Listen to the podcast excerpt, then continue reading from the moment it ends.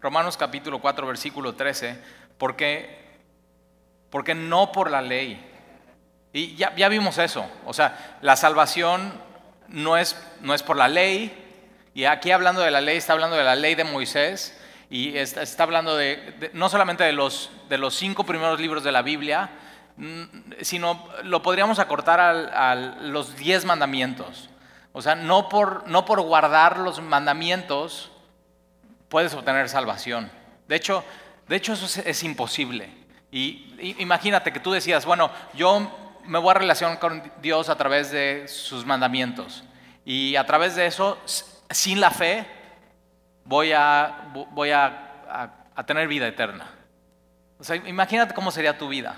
Igual la primera semana le echas ganas y bien, o sea, bien. Y igual la segunda semana, tercera, vamos a decir que vamos a muy bien un año. Pero piensa en esto. Si durante toda tu vida pudieras, vamos a decir que se te ocurre decir, yo me voy a relacionar con Dios en base a los diez mandamientos, o en la ley de Moisés. Imagínate que, imagina esto, que un día antes de morir, quiebres uno de ellos. O sea, ¿qué, qué seguridad tendrías? Entonces ya vimos que no es, no es por la ley, no es por obras. Y la semana pasada vieron con Omar el ejemplo de Abraham. Y Abraham siendo un idólatra con su papá, o sea, el mero mero jefe de los idólatras en Ur de los Caldeos, Dios le dice a Abraham, sal de esta tierra a la tierra que yo te voy a dar, a la tierra que yo te voy a mostrar. Y Abraham sin hacer absolutamente nada, le cree a Dios y esa fe le es contada, y este término contada es muy importante porque es un término contable, de contabilidad. ¿Cómo vas con tu contabilidad este año? Dice Talini, me lo recuerdes. ok. Eh, vamos a ver qué es un término importante bíblico de, de, contable. Y para contabilidad, si sabes, tienes, tienes cargos y tienes, tienes abonos. Los cargos van de ese lado, los abonos de este lado, tienes una raya en medio y tienes negativos, negativos, negativos, negativos, esos son los cargos, negativo, negativo, y de pronto en los abonos tienes positivo, positivo, positivo. Vamos a ver un poco de eso. Pero Abraham cuando cree, todos estos negativos que él tenía de su vida pasada, Dios le es contada por, por su fe como justicia y le acredita su cuenta. Y vamos a ver cómo se ve eso en, en Jesús para ti y para mí. Pero entonces no es por la ley, no es por obras, porque Abraham simplemente creyó sin haber hecho nada. No es, tampoco es por la circuncisión. Ya vimos que no es, la, no es por un ritual, no es por la circuncisión, porque de hecho Abraham le creyó a Dios, le fue contado por justicia y pasaron 14, casi 15 años para que él se circuncidara. Entonces no es por la circuncisión que nos podemos relacionar con Dios y, y, y mucho, o sea, mucho menos por la ley, mucho menos por la ley. Entonces, versículo es, es, por fe. Versículo 13, porque, porque no por la ley fue dada a Abraham o a su descendencia la promesa. Dios es por fe y, confiar en, lo que Dios dice, en su, en su promesa. Es, es, no es por lo que tú haces, sino es por lo que Él dice y por lo que Él promete. Y la promesa de Dios a Abraham era de que, ahí dice, de que sería heredero del mundo. Ahora, ¿cómo, o sea, ¿cómo se ve eso? Porque Abraham, de hecho, el nombre de Abraham, y su papá le pone así Abraham, eh, quiere decir Padre exaltado. Ahora, Abraham, si sabes la historia de Génesis, no tenía hijos. Entonces imagínate cuando llega alguien y dice, oye, ¿cómo te llamas? No, me llamo Abraham. ¿Y, ¿Y cuántos hijos tienes? Padre exaltado. No, pues no tengo hijos. Entonces, ¿cómo? Y, y, y, no solamente eso, sino, sino Dios más adelante le cambia el nombre a Abraham. Que, y yo me imagino esa conversación entre, entre Abraham y Dios diciendo, Abraham, te voy a cambiar el nombre. Y Abraham diciendo, Señor, qué, o sea, qué bueno. O sea, estoy harto que me, que me pregunten cuántos hijos tengo cuando no tengo ningún hijo y, y mi nombre significa Padre exaltado y no, no soy padre de nadie. Y, y, Dios le dice, no, te voy a cambiar el nombre a Abraham, que quiere decir padre de naciones. o sea, ¿te imaginas? Padre de naciones. Y, y, porque no fue por la ley que fue dada a Abraham a su descendencia la promesa. Es, es una promesa y cuando, cuando tú haces una promesa a alguien, nunca te ha pasado con tus hijos que, que tu hijo te dice, papá, ¿me puedes comprar esto? Y tú dices, sí, mi amor, pero prométemelo. O sea, prométemelo. Y lo que te está diciendo es, a pesar de lo que haya, prométemelo, que, a pesar de lo que yo haga, prométemelo que me lo vas a dar. O sea, ya, papá, tú lo prometiste. Y lo que hace Dios con Abraham es eso, es un pacto unilateral. Su promesa es unilateral y Dios le está diciendo, Abraham, tú no solamente serás padre de naciones, tú eres padre de naciones. Es su promesa. Y entonces Abraham simplemente le cree a Dios. Y es ese creer, fíjate, no es, no es, no es creer en Dios. Eso, tú puedes ir por la calle y decirle a alguien, o sea, para, para alguien, hazlo hoy en la tarde. Te van a decir, este cuate está loco. Pero tú hazlo, o sea, haz cosas así. Y para alguien, y oye, ¿tú crees en Dios? Y la mayoría de la gente te va a decir, sí, sí creo en Dios, pero eso no, eso no salva. Eso no salva, no es una fe que salve. Porque eh, Abraham no creía en Dios, sino le creyó a Dios, a lo que Dios le dijo, a lo que Dios le prometió, a ese pacto unilateral. Abraham no importa lo, no importa nada, yo te voy a ser padre de naciones. Yo soy Dios y yo te lo prometo. Y tienes que saber esto. Posiblemente tú digas, Talí, la verdad es que a mí me han prometido muchas cosas y me han fallado. O sea, mi esposo me fue infiel. He tenido varios negocios y varios socios y me prometieron que iban, o sea, me robaron. Y he tenido fraudes y tienes que saber eso, Dios no es así. Posiblemente tú mismo Has prometido cosas y no has cumplido. Pero tienes que saber, Dios no es así. Dios, eso es lo que le hace diferente. Que Dios lo que, lo que promete, Dios lo cumple. Él es perfecto. Él, él nunca falla. Él nunca, no es hombre para que mienta. Tienes que confiar en Él. Y Abraham lo hizo. Y entonces tú y yo podemos seguir sus pisadas. Tú y yo podemos decir, ok, yo, o sea, la misma, fíjate, la misma fe de Abraham, tú y yo la podemos tener porque es el mismo Dios.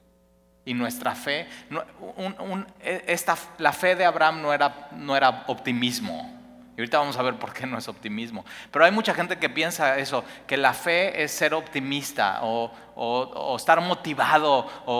y, eso, no es, eso no es fe.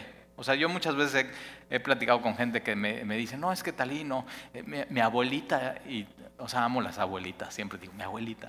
Y yo digo, ya no tengo abuelita, pero amo, o sea, amo las abuelitas. Y mucha gente dice, es que mi abuelita era una mujer de fe. Y lo dicen porque era una mujer que siempre estaba optimista. Pero eso no es una fe que salva. Eso no es una fe que salva. O, nunca has estado con alguien y dice, yo tengo, yo tengo fe y, en, o sea, un negocio, están haciendo un negocio y dicen, yo tengo fe que sí, o sea, que sí se va a dar. Y dice, ah, es un hombre de fe. No, no es un hombre de fe, es, es una persona que según lo que está viendo y su experiencia y su expectativa, está diciendo, yo tengo fe que sí se va a dar. Pero eso no es, eso no es una fe bíblica, eso no es una fe que salva. Eso es simplemente pensar positivo y ser muy optimista. Y eso no es la fe de Abraham. Porque, versículo 13, porque no por la fe fue dada a Abraham o a su descendencia la promesa de que sería heredero del mundo, sino por la justicia de la fe. Entonces la fe aparte o la fe sin obras, la fe sin circuncisión, la fe sin circuncisión porque Dios, Abraham creyó, le fue contado por justicia 14 años después de circuncida. Y aparte de la ley, porque la ley no vino sino 430 años después de Abraham. O sea, mucho menos por la ley, mucho menos por la ley. Entonces, completamente aparte de estas tres cosas. Versículo 14. Porque si los que son de la ley, o sea, los que dicen, no, yo voy a cumplir toda la ley, los judíos que dicen, no, yo, yo la ley sin fe, yo estoy bien, la ley sin fe. Sí, porque si los que son de la ley son los herederos, ahora, herencia tiene que ver con algo que tú no hiciste, simplemente recibiste. Porque si no, no es herencia. O sea, si tú haces algo y recibes algo a cambio, es un salario o es una recompensa o es un pago y, ya no es por fe. Es, es, muy importante entender eso. Entonces, si los que son de la ley sin fe son los herederos, van a resultar la fe. Si tú pudieras por medio de la ley obtener vida eterna o tener una correcta relación con Dios, no servirá nada fe. No servirá nada tener fe. Y anulada la promesa, porque entonces no es promesa, sería pago o recompensa. Versículo 15. Pues la ley, entonces está aliento, ¿para qué sirve la ley? Si es por fe, ¿para qué sirve la ley? Bueno, versículo 15, pues la ley, la ley lo que produce es, es ira. La ley sin fe produce ira, produce castigo, la santa ira y justa ira de Dios sobre nosotros. para eso sirve la ley, para hacernos saber que estamos condenados. Ahora es eso tiene un efecto muy importante en nuestras vidas, porque si no te das cuenta que estás condenado y que la ira de Dios está sobre ti, entonces no hay necesidad de un Salvador. Pero si hoy te das cuenta, e, es, cierto. O sea, mi, balance en cargos de abonos negativo, negativo, negativo, negativo. Y por más que haga, por más obras, por más sacramentos, o sea, simplemente no puedo llenar lo positivo, entonces la ira de Dios está sobre mí. Y lo que la ley produce es ira, pero donde no hay ley, tampoco hay transgresión. Ahora, la palabra transgresión es aquí, es esta idea de, hay una raya, de, es pasarte de la raya. Eso es transgresión, es pasar la raya. Y es como si vas a la playa hoy en la tarde y, pintas una raya. Y transgresión es eso, es no puedes pasar de esa raya. y lo sabes. Y no, Dios te dice, no puedes pasar de esta raya. Esos son los diez mandamientos. No puedes pasar de esta raya. Por ejemplo, no, no, no seas infiel en tu matrimonio. No, no, no adulterar. O si eres soltero, no fornicación, no relaciones fuera del matrimonio. Y está la raya pintada por Dios. Y tú sabiendo y conociendo la raya, tú decides. Eso es transgresión. Ahora, sin ley, sin ley no hay transgresión, pero sí hay pecado. Porque ya vimos en Romanos capítulo 3, todos estamos destituidos y todos somos pecadores. Pero la ley lo que hace es eso. La ley es te muestra a ti en específico. Aquí hay una raya, no puedes pasar y tú decides la paso. Y lo que la ley confirma es que eres pecador y estás condenado. Para eso sirve la ley. entonces la ley produce ira. Pero donde no hay ley tampoco hay transgresión. Versículo 16. Por tanto es por fe. Es por fe. o sea, es por fe, es por fe, es por fe, es por fe. Y no hay otra manera para que sea por gracia. Y vimos la semana pasada con, con Omar que esta palabra gracia y la salvación es gratuitamente gratis. Y no hay otra manera. Ahora, no quiere decir que no fue costosa porque costó la sangre de Jesús. Pero para ti y para mí es gratuitamente gratis. Eso es por gracia, pero es, por fe, por tanto es por fe. Para que sea por gracia, a fin de que la promesa sea firme. Porque si fuera por obras, si fuera por medio de los mandamientos, no sería firme, no sería segura, dependería de ti. Pero cuando es por fe y es por gracia, podemos estar confiados en Él. Que aquel que lo dijo, aquel lo va a cumplir. Entonces tu salvación no depende de ti, tu salvación depende de Dios. Y me encanta ese concepto, porque hay, hay gente que dice, bueno, o sea, sí, sí, sí, está bien. Pero yo creo que, o sea, sí hay que hacer ciertas cosas para ser salvo. Y yo digo, bueno, fíjate lo que estás diciendo en pocas palabras. Estás diciendo, eh, Jesús no es mi salvador. O, bueno, vamos a decir, déjame te doy. Jesús es 50% mi salvador. Y yo soy 50% mi salvador. Eso es lo que estás diciendo. Si tú piensas que no es por gracia y es por fe, entonces no puedes decir que Jesús es 100% su Salvador si hay algo en ti que te puede salvar. Y lo que es para nosotros, la salvación es 100% Jesús es mi Señor, 100% Jesús es mi Salvador. O sea, de veras, ¿Creías que Dios iba a dejar en ti y en tus manos tu salvación? Algo tan importante. Algo con tanto peso. Dios no pone en ti tu salvación, Dios pone en las manos de Jesús tu salvación. Por eso Jesús cuando va a la cruz dice, consumado es, hecho está. No tienes nada más que hacer, sino solamente creer, porque es por fe, es por gracia. Es muy importante entender estos conceptos, pero vamos a ver un poco más en, cómo Abraham lo vive para que tú puedas seguir sus, pisadas. Y, la fe de Abraham era firme y él lo sabía, no dependía de él. El pacto es unilateral para que la promesa sea firme para toda su descendencia, no solamente para, para la que es de la ley, no solamente para los judíos, sino también para la que es de la fe de Abraham, la cual es padre, me encanta esto, la cual es padre de todos nosotros. Está hablando de los cristianos. Entonces, Abraham es padre, sí, de, los judíos que creyeron en Dios y su fe les fue contada por justicia, pero también para los gentiles, como tú, Padre de todas naciones. Y la bendición de Abraham llega a nosotros hoy. Y puedes decir eso, o sea, tenemos nuestro Padre en la fe que es, que es Abraham. Y vamos a ver un poco más del ejemplo de Abraham. Versículo 17, como está escrito. esto es muy importante, ¿cómo es, ¿en qué confiamos? En lo que está escrito tú y yo confiamos en la palabra de Dios, en lo que Dios nos ha dicho. Esa es nuestra fe. No confiamos en lo que es eso, como el negocio. No, yo tengo fe que sí se va a dar. No, nuestra fe como cristianos es, en lo que está escrito. Y como está escrito, te he puesto por padre de muchas gentes o de muchas naciones delante de Dios, a quien Abraham creyó. De la misma manera que tú puedes creer hoy, a quien creyó el cual Dios da vida a los muertos.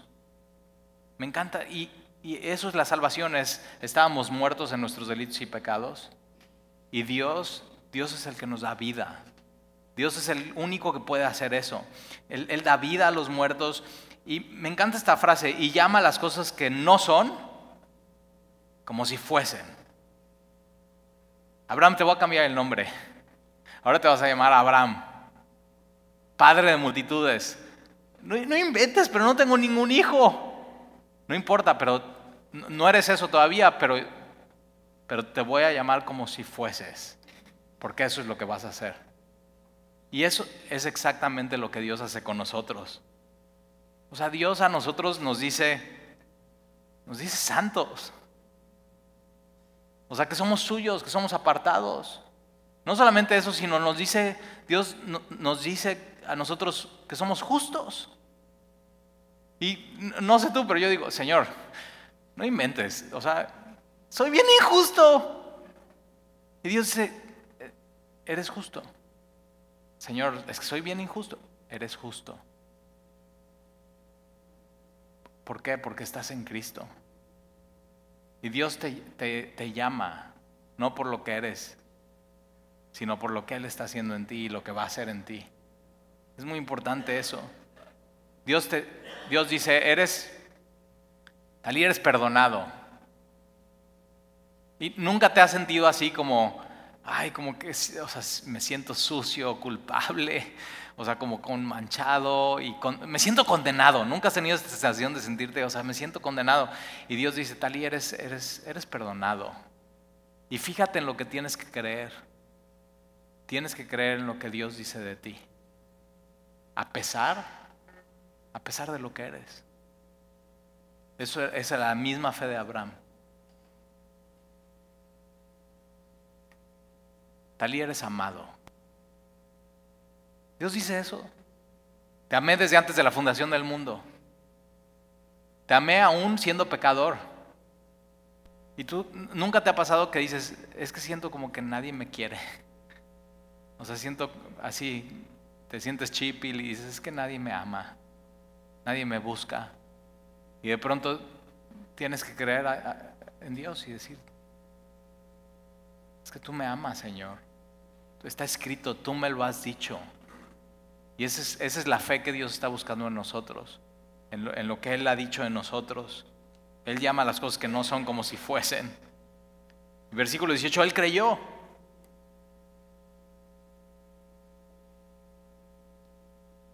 En esperanza, contra esperanza.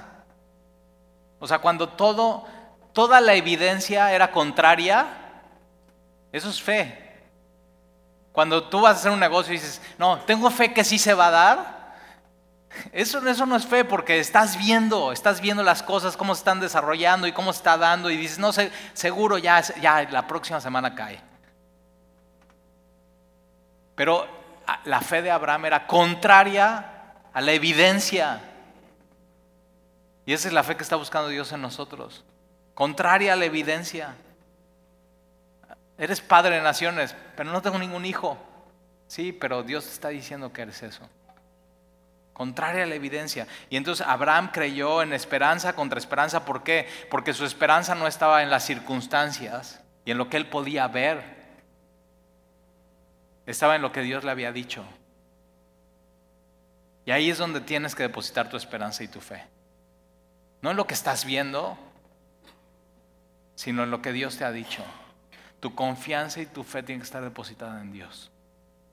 Ahí, ahí, ese es el lugar apropiado. Y él creyó en esperanza contra esperanza. Y vas a ver por qué era contra esperanza.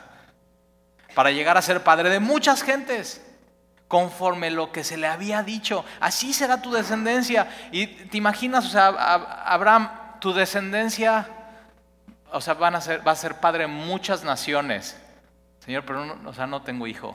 Vas a ser padre de muchas naciones. Pero, o sea, es, contrario a la evidencia. Y, y, vamos a ver la evidencia. O sea, él tiene 100 años. Y Sara, su esposa, 90. Y Sara es estéril y nunca ha tenido hijos.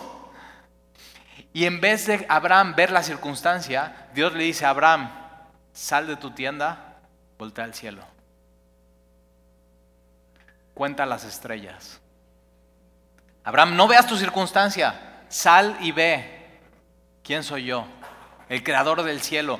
La Biblia dice que Dios conoce cada una de esas estrellas y tienen, les ha puesto su nombre. Ese es nuestro Dios. Y entonces Abraham tiene que salir de su tienda. Es decir, como, como, las estrellas, así va a ser tu descendencia. Tiene que voltear y decir, ok, cuéntalas, Abraham. Y ahí está Abraham. Ok, ok, Dios. Va. Una, dos, tres, cuatro, cinco. Ay, ya se movió. Este. No, este, es, este era un cometa. Ok, otra vez. Abraham, tu descendencia será como la arena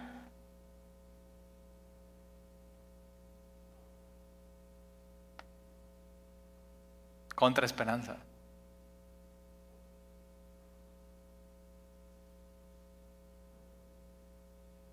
Versículo 19. Y no se debilitó. No se debilitó en la fe. Al considerar su cuerpo, que estaba ya como muerto, siendo casi de 100 años. Y digo, yo creo que no hay nadie de 100 años aquí hoy. ¿O sí? Levanta tu mano. Ah, no, no la puedes levantar. o sea, imagínate, 100 años, si ahorita estás así y estás, ay, o sea, ¿qué onda con la espalda? O sea, tú sabes. Ahora imagínate, 100 años. Entonces su cuerpo estaba como muerto.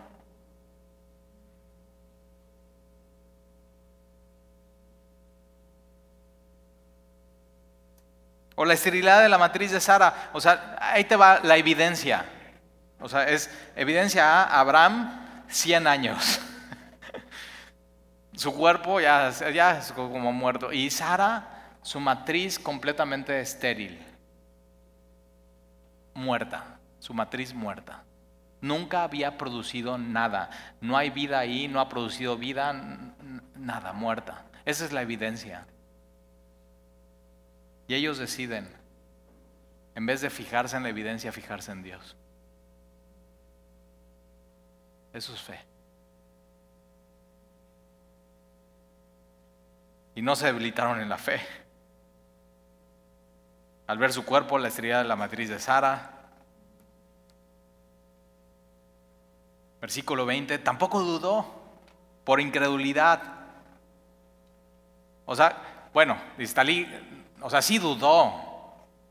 O sea, Sara de pronto llega y le dice, oye, Abraham, como que ya pasan los años y como que mm, mm, nada. ¿Por qué no le echamos una ayudadita a Dios? Y ahí está mi sierva. Pero aquí dice la Biblia que, que no dudó y no tuvo incredulidad. Es decir, vinieron esas tentaciones de duda, pero ellos decidieron seguir creyendo en Dios. Y cuando vienen esas tentaciones de duda, o sea, nunca, nunca has tenido así duda si lo que Dios ha dicho es verdad. O nada más yo. O sea, que estás, bueno, ¿y si esto de Jesús todo fuera mentira? O sea, pasó hace dos mil años. O sea, no había video, no había Instagram, no había Facebook, no había, no hay evidencia, no, no, no puedes ver. Tienes que creer. Tienes que creer en lo que está en un libro escrito. Y de pronto cuando viene esa duda de tu vida, en vez de debilitar tu fe, tienes que ser como Abraham, a pesar de, de la duda, él decide seguir creyendo. Eso es lo que tú y yo tenemos que hacer. Cuando venga la duda en nuestra vida, tenemos que decidir seguir creyendo lo que está escrito. A, pesar de la evidencia. Y vas a ver, o sea, vas a ver cómo tú y yo estamos en, en, la misma situación que Abraham. Y entonces él no se debilitó en la fe. Y tampoco, versículo 20, tampoco dudó por incredulidad de la promesa de Dios. sus, ojos no estaban en lo que se veía, sus ojos estaban en lo que no se veía en, en Dios, en lo que Dios le había prometido. Sino, y entonces, cuando haces eso, se fortaleció en la fe. ¿Viene duda a tu vida? Pero decides creer en lo que está escrito, eso no debilita tu fe, eso fortalece tu fe. Entonces está bien tener dudas, pero entonces tienes que decir, ¿qué voy a hacer? Voy a creer. Y cuando crees, eso fortalece más tu fe. Y, fíjate, dando gloria a Dios. ¿Quieres darle la gloria a Dios en tu vida? O sea, la Biblia claramente dice que fuimos creados para darle la gloria a Dios. ¿Ok? Darle la gloria a Dios es cuando viene la duda. En vez de decidir ser incrédulo, decides creer en las promesas de Dios, tu fe se fortalece, gloria es para Dios en tu vida. Así le das prácticamente la gloria a Dios. Versículo 21, plenamente convencido. A diferencia de los de Romanos 1, que deciden no creer en Dios, no confiar en Dios, no darle la gloria a Dios. Abraham estaba plenamente convencido, a pesar de la evidencia, de que Dios era también poderoso para hacer todo lo que había prometido, para dar vida en donde hay muerte. Ahora, date cuenta, nuestra condición es igual, eh, igualito a la de Abraham, porque Dios, Dios nos ha prometido cosas a ti y a mí. Y Dios nos ha prometido, por ejemplo, inmortalidad. Tendrás vida eterna. Y nos ha prometido inmortalidad cuando todo a nuestro alrededor es mortal. Todo, todo es muerte. O sea, y tu, cuerpo es de corrupción o sea, cada vez que pasan más semanas y más meses y más años, o sea, nada más ve una foto de hace 10 años, ve tu foto hoy y dices, o sea, vas para la muerte. O sea, la evidencia es eso. La evidencia es eso.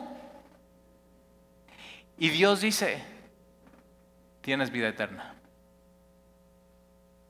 A pesar de la evidencia, eso es esperanza contra esperanza.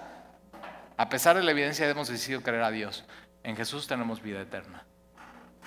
Y no solamente eso, sino Dios promete que soy declarado justo ya soy justo.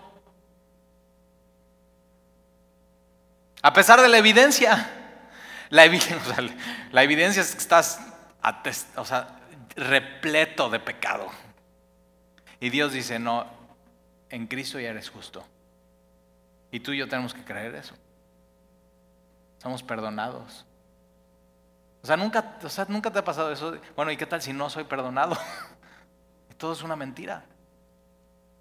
¿Qué tal si lo que dice 1 Juan 1.9, si confiesas tus pecados, Él es fiel y justo para perdonar tus pecados y limpiarte de toda maldad? Y pecas y, y dices, Señor, vengo a confesar mis pecados y qué tal si no? Pero cuando viene esa duda, no tienes que decir incredulidad, sino tienes que creer en lo que está escrito. Él es fiel y Él me limpia y Él me perdona una vez más. Y decido creer en eso. Entonces tu fe, en vez de debilitarse, se fortalece. Y eso Abraham lo que era es amigo de Dios. Eso es lo que era. Y estaba caminando con Él y tú puedes seguir sus mismas pisadas. La, evidencia es que la ira de Dios está sobre, sobre nosotros porque somos pecadores. O sea, esa es la evidencia. Lo que merecemos. O sea, yo siempre le así cuando mis hijos están peleando, ¿no? Papá, es que no es justo. Y digo, ah, ¿quieres justicia, chiquito? O sea, ¿quieres justicia? Sacamos la cuenta, trae tu calculadora, cargos y abonos. Y entonces, a pesar de la contabilidad, tienes que saber, o sea, eh, o sea, es, Dios es peor que el fisco. O sea, el fisco puedes medio burlarlo y decir, es una estrategia. Con Dios no hay estrategia fiscal. Es lo que es. Tienes que saber eso. Dios es justo. Él conoce todo, Él conoce tu contabilidad. Él conoce no solamente lo que haces, lo que piensas, lo que, lo que dices y conoce tus motivos, por qué lo haces. Él conoce todo. Y a pesar de que la ira de Dios debería estar sobre nosotros, Dios dice que Él es bondadoso para con nosotros, que Él es misericordioso y que Él es nuestra propiciación. Él es nuestra paga por nuestros pecados. Y eso lo tienes que creer. A pesar de la evidencia, tú y yo tenemos que creer lo que está escrito. ¿Te das cuenta? Entonces podemos seguir sus mismas pisadas que, que Abraham y darle la gloria a Dios. Pero entonces nuestra fe tiene que estar en lo prometido, nunca en nosotros, no es una fe positiva, no es piensa positivo, no es yo, yo tengo mucha fe que sí se va a hacer, no, es, es, tu fe tiene que estar en Dios. Por eso Dios le dice, sal y ve hacia arriba, deja de ver, deja de ver tu cuerpo. Es, una, o sea, es un buen consejo de Dios, deja de ver tu cuerpo, te vas a deprimir.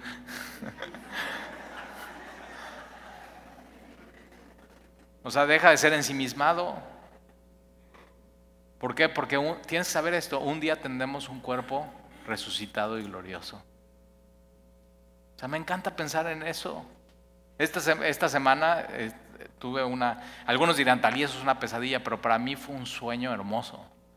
Entonces estábamos en la, en la, playa, la semana pasada fuimos a Acapulco, por eso no venimos, fuimos a un retiro de matrimonio, Sandy y yo, y me tocó predicar. Hace siete años que no íbamos a Acapulco, entonces fue muy romántico. Hace siete años también fui a predicar. Pero estuvo muy padre. Y entonces estábamos en la playa y, ¿qué crees? No estaba durante un fin de semana sin hijos. Paraíso. Platicar y platicar y platicar, dormir y dormir y dormir un poco más, o sea, comer, estar juntos, la conferencia muy bonita. Eh, pero entonces cuando regreso, eh, esta semana estoy dormido y estoy soñando que estamos Andy y yo en la playa y, es el fin del mundo. Así ya. Y entonces, de alguna manera, tengo una imaginación así. Entonces están cayendo meteoritos o bombas o no sé qué sea. No, no sé, apocalipsis. Y entonces volteo con Sandy y me dice, ¿dónde están los niños? Y me volteo a, verla, muy enamorado de ella, y digo, mi amor, ¿ya qué importa? ¿Sabes?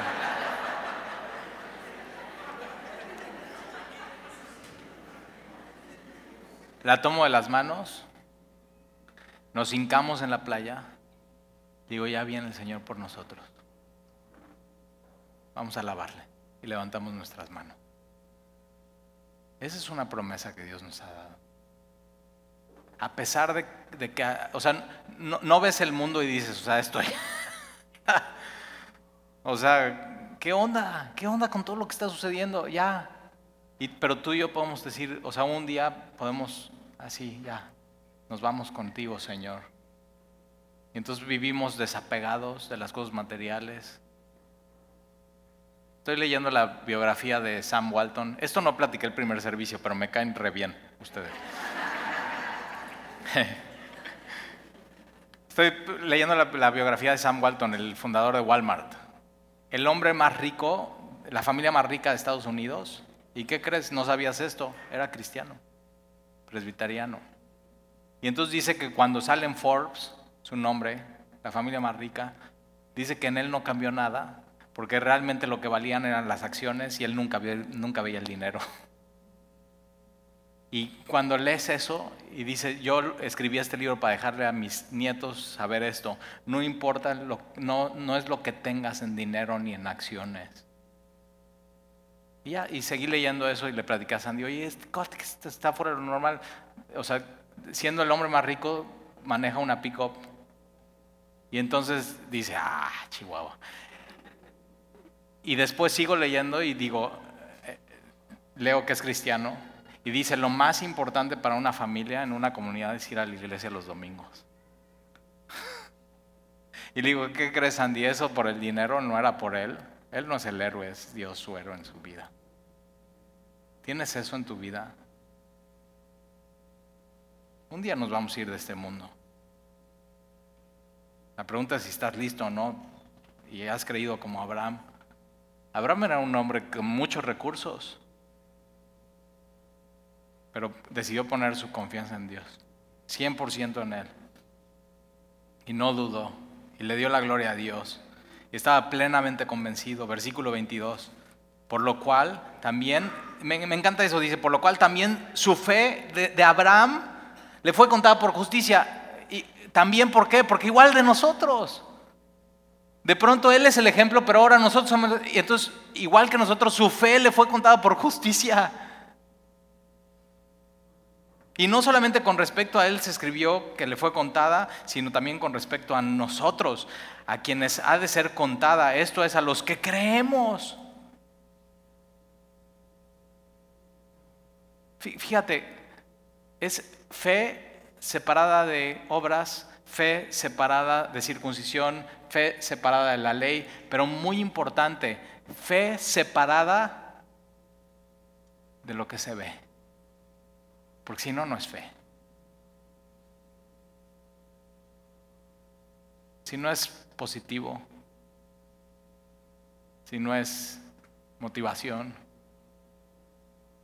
fe es algo que no se ve, pero has decidido creerle a Dios. Eso es fe. Muy importante entender. Y estos últimos versículos es la explicación de la fe que salva. Porque tienes que saber eso venir a la iglesia no salva.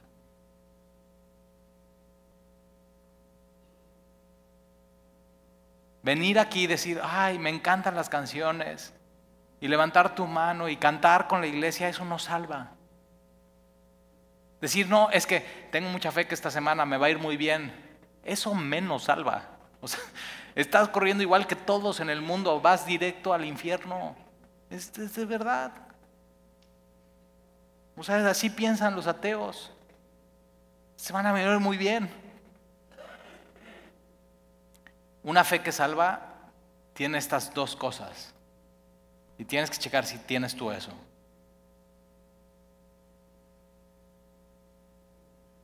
Su fe le fue contada por justicia. Versículo 25 versículo 24, sino también con respecto a nosotros, a quien ha de ser contada. Esto es a los que creemos. Fíjate, esto es una fe que te salva, es una fe que cree en esto. Creemos en el que le levantó de los muertos a Jesús, Señor nuestro, el cual fue entregado por nuestras transgresiones. Ya vimos que es eso, es cruzar la línea. Entonces, una fe que salva es una fe que cree que Dios fue entregado por mi transgresión. Eso es una fe que salva. Jesús no solamente es mi Señor, Jesús es mi Salvador, 100% mi Salvador. Yo no me puedo salvar a mí mismo. Yo lo único que pude hacer es, me pintaron una raya y la crucé y soy pecador. Esta es una fe que salva. Jesús fue entregado por Dios y fue a la cruz por mí transgresor, es una fe que cree que soy transgresor, es una fe que cree que necesito un Salvador, es una fe que cree que Dios mandó a Jesús a morir por mí en una cruz. Y mira el efecto de eso. Fue entregado por nuestras transgresiones y resucitado para nuestra justificación. Una fe que salva es una fe que, que cree que Jesús resucitó de los muertos. Ahora tiene dos efectos eso. Número uno, cuando crees que Jesús fue a la cruz a morir por ti, que Él es tu propiciación, que Él tomó tu lugar, que tú merecías la muerte, pero Dios mismo lo mandó a morir por ti en la muerte más cruel, más indigna, más dolorosa, más humillante, pero es la muerte que tú merecías según la contabilidad. En ese momento que tú crees en eso, en ese momento tu saldo eres, eres perdonado, tu saldo, que era negativo, que no te hubiera alcanzado, fíjate, tu saldo no lo hubieras pagado con todas las obras durante toda tu vida. No te hubiera alcanzado. Pero tampoco te hubiera alcanzado con una pequeña circuncisión. O sea, imagínate, te tendrías que circuncidar todo el cuerpo. Y eso es muerte. y no hubieras podido pagar cumpliendo la ley porque justo eso es lo que, lo que violaste la ley.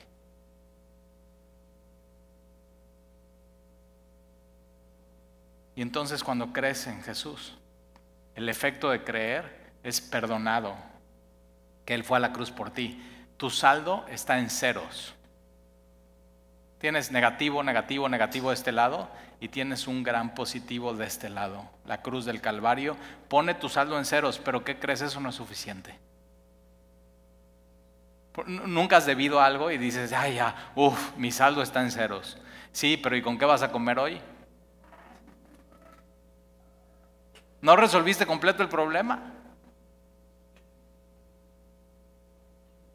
Y la resurrección, el efecto que tiene creer que Jesús resucitó, el efecto es tu justificación. Y eso es, eh, es la fe que es contada como justicia.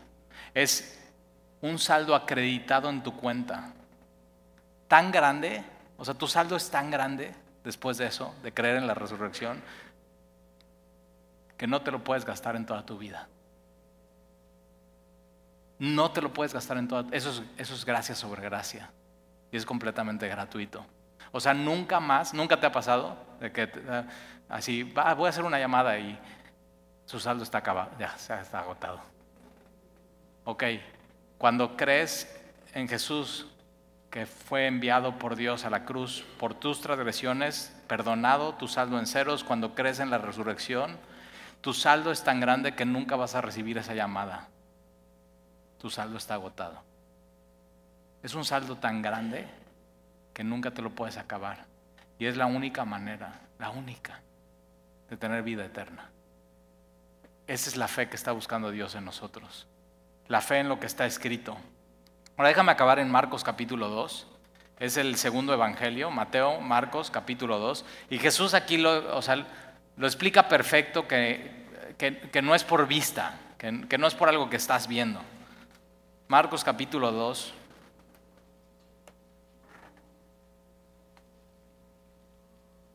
Marcos capítulo 2. Dice, versículo 1, entró Jesús otra vez a Capernaum después de algunos días y se oyó que estaba en casa. E inmediatamente se juntaron muchos de manera que ya no cabían ni aún a la puerta. Y mira lo que hacía Jesús, les predicaba la palabra. Jesús lo que estaba haciendo es darles promesa tras promesa, tras promesa, tras promesa.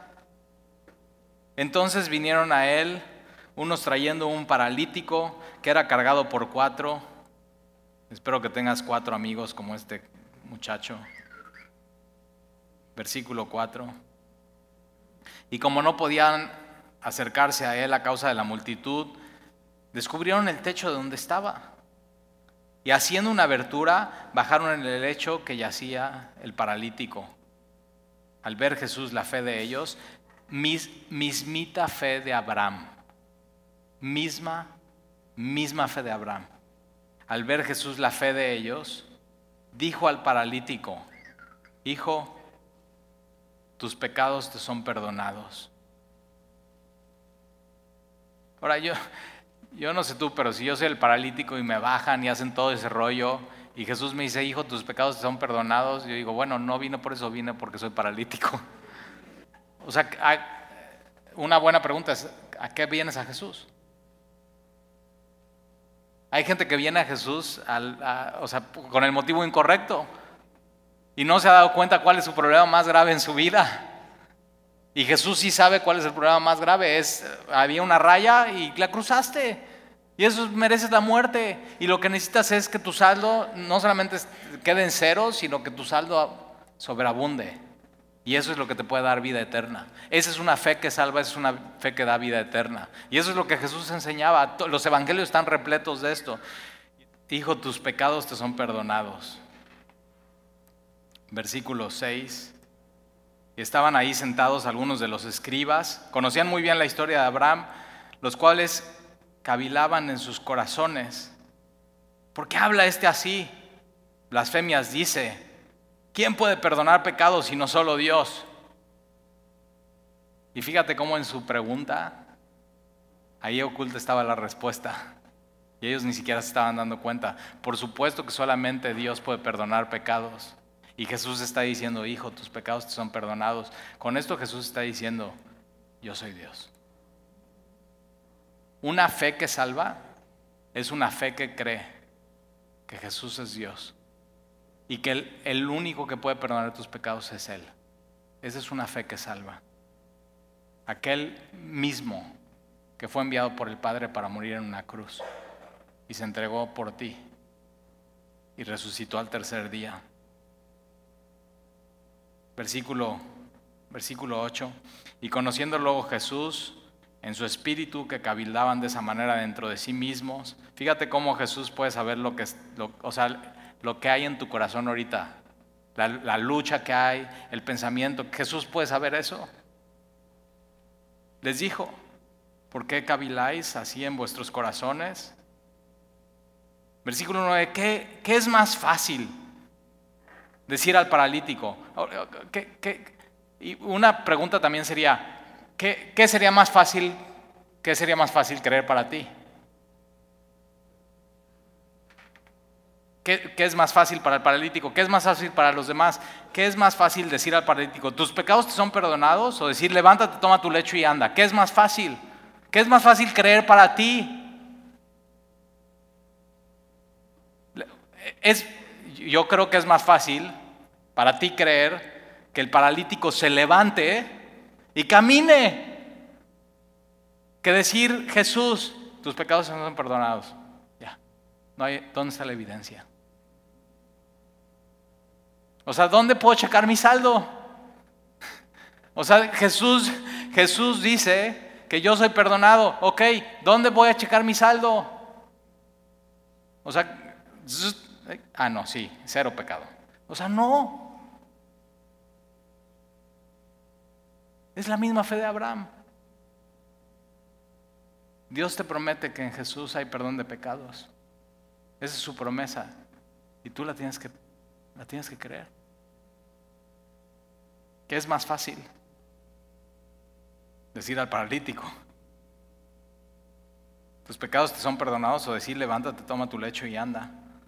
¿Qué es más fácil creer? Lo que ve, lo que se ve o lo que no se ve. Porque lo que se ve, y es muy importante, por eso milagros nos salvan. Es más, para un milagro ni siquiera se necesita fe. Pero para tener vida eterna, que es algo que no podemos ver. O sea, lo podemos leer, lo podemos escuchar y tenemos que decidir creer o no. Esa es una fe que salva. Es, una fe aparte de obras, es una fe aparte de la ley, es una fe aparte de circuncisión, es una fe aparte de lo que se ve. Esa es la fe que salva. Esa es la fe que Dios nos reta a tener. Y entonces fíjate lo que hace Jesús, que es más fácil. Él, él, ya, hizo, él ya hizo lo que nadie podía hacer. Hijo, tus pecados te son perdonados algo que no se ve. que se tiene que creer. Versículo 10, pues para que sepáis que el Hijo del Hombre tiene potestad, autoridad, poder en la tierra para perdonar pecados, dijo al paralítico, a ti te digo, levántate, toma tu lecho y vete a tu casa. Y de pronto todos ven eso, creen.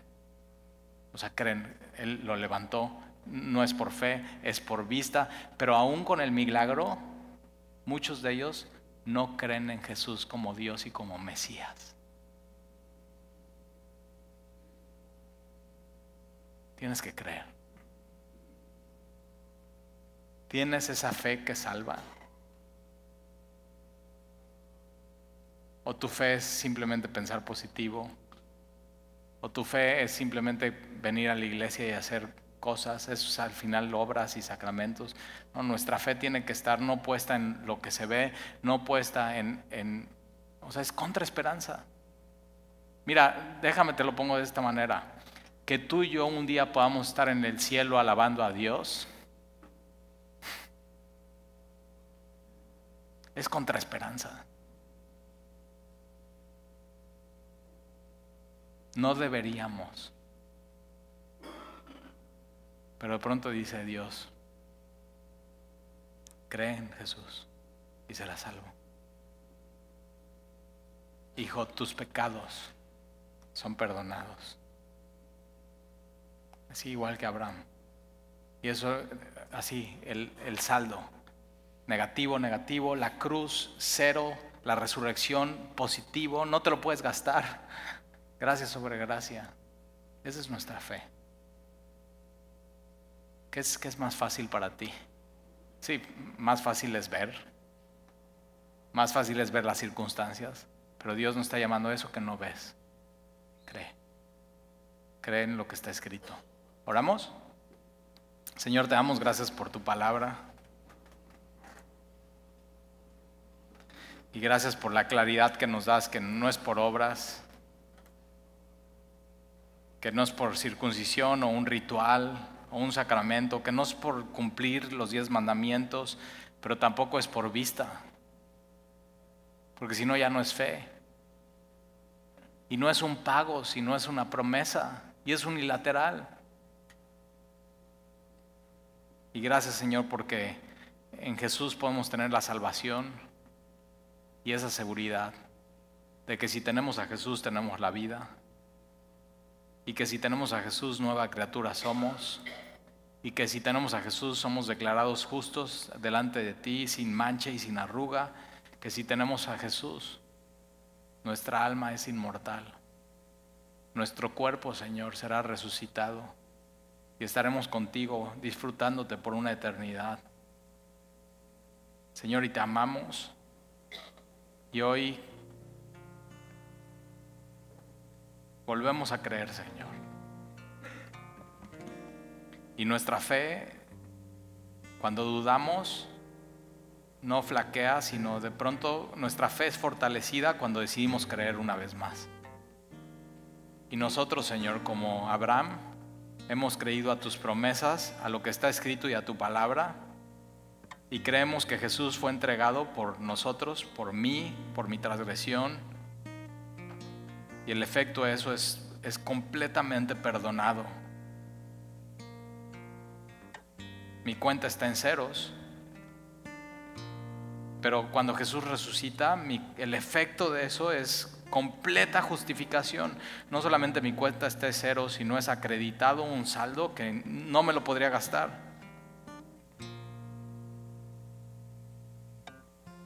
Señor, perdón porque a veces queremos lo fácil, lo que se ve.